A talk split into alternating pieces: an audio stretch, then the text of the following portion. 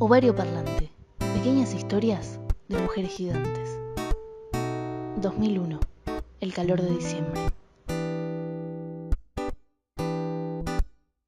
Un par de manos callosas revuelven la olla. Tienen la certeza de que no hay cacerola en la que quepa tanto hambre. Los ojos de esas manos brillan de pena para salar el caldo. Los hijos de esas manos son más de los que ha parido y esperan ansiosos en la entrada del barrio con la cara sucia de bronca.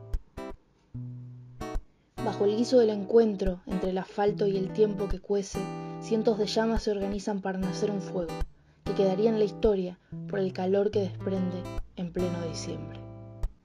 En otro barrio, otras llamas y otras manos sostienen una tacuara que pareciera en realidad sostener todo un puente. Tienen la voz de las minas, tantas veces bastardeadas. A las primeras que echaron a la calle, y en la calle también fueron las primeras que se organizaron. Los cuerpos se agrupan abanderados tras las gomas que arden, y el calor que desprenden en pleno diciembre quema las hojas de los manuales de historia que dos décadas después borrarían sus nombres, pero no sus piquetes. Sangre una vez por mes la que trabaja 12 horas sin descanso, y ni para eso le alcanza. Se pone papel de diario, y la sangre se derrama sobre las noticias de una economía para pocos, de la convertibilidad de pobreza en miseria y de miseria en una muerte olvidada. La sangre.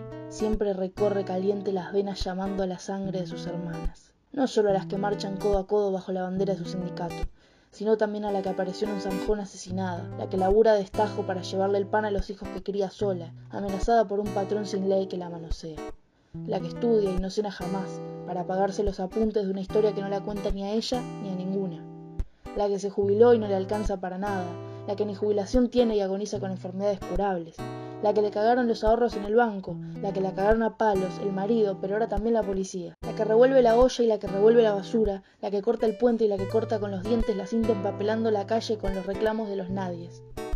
Toda la sangre hierve. Y el calor que desprende en pleno diciembre es una invitación formal a salir a la calle. La patria chaguizo, la patria del humo de las gomas, la patria ensangrentada, es toda hija de la patria empañuelada. Y esas madres de treinta mil hijos e hijas, que en un acto de absoluto coraje nos adoptaron a todas y a todos dando vuelta a la plaza, también salen a la calle con la convicción de que ninguna democracia puede ser tal cuando la patria entera ruge de hambre y tristeza. El calor que desprenden sus pasos en pleno diciembre hacen la yerra a la pirámide para marcar un hito más donde gritar presente. Los pulmones se expanden tratando de abarcar el grito. Espontáneamente el aire entero de la ciudad se vuelve tenso. El país saqueado por los mismos de siempre regurgita una certeza. Se tienen que ir. Las balas pasan zumbando entre los pechos de la calle. Algunas se incrustan en la esperanza de que por una vez la gorra no esté en contra del pueblo. Pero a la mayoría no le quedaba duda y desprenden las baldosas con total adrenalina y revolea décadas de crisis contra los caballos de la montada. La sangre que se llamaba y que despertó a millones del letargo también termina enchastrada en las escalinatas, tironeada hasta un patrullero con la vista cegada de dolor, encharcada al costado de la calle, inundada de gas que libera las lágrimas contenidas por tanto tiempo, por tantos cuerpos.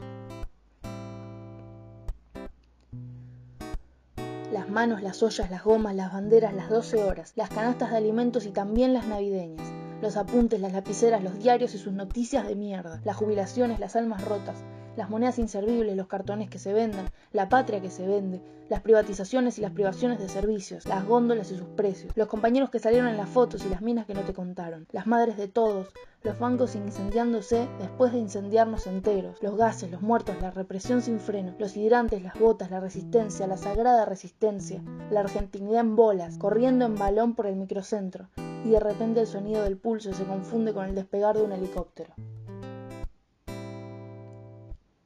y el calor que desprende el pueblo haría inolvidable ese diciembre.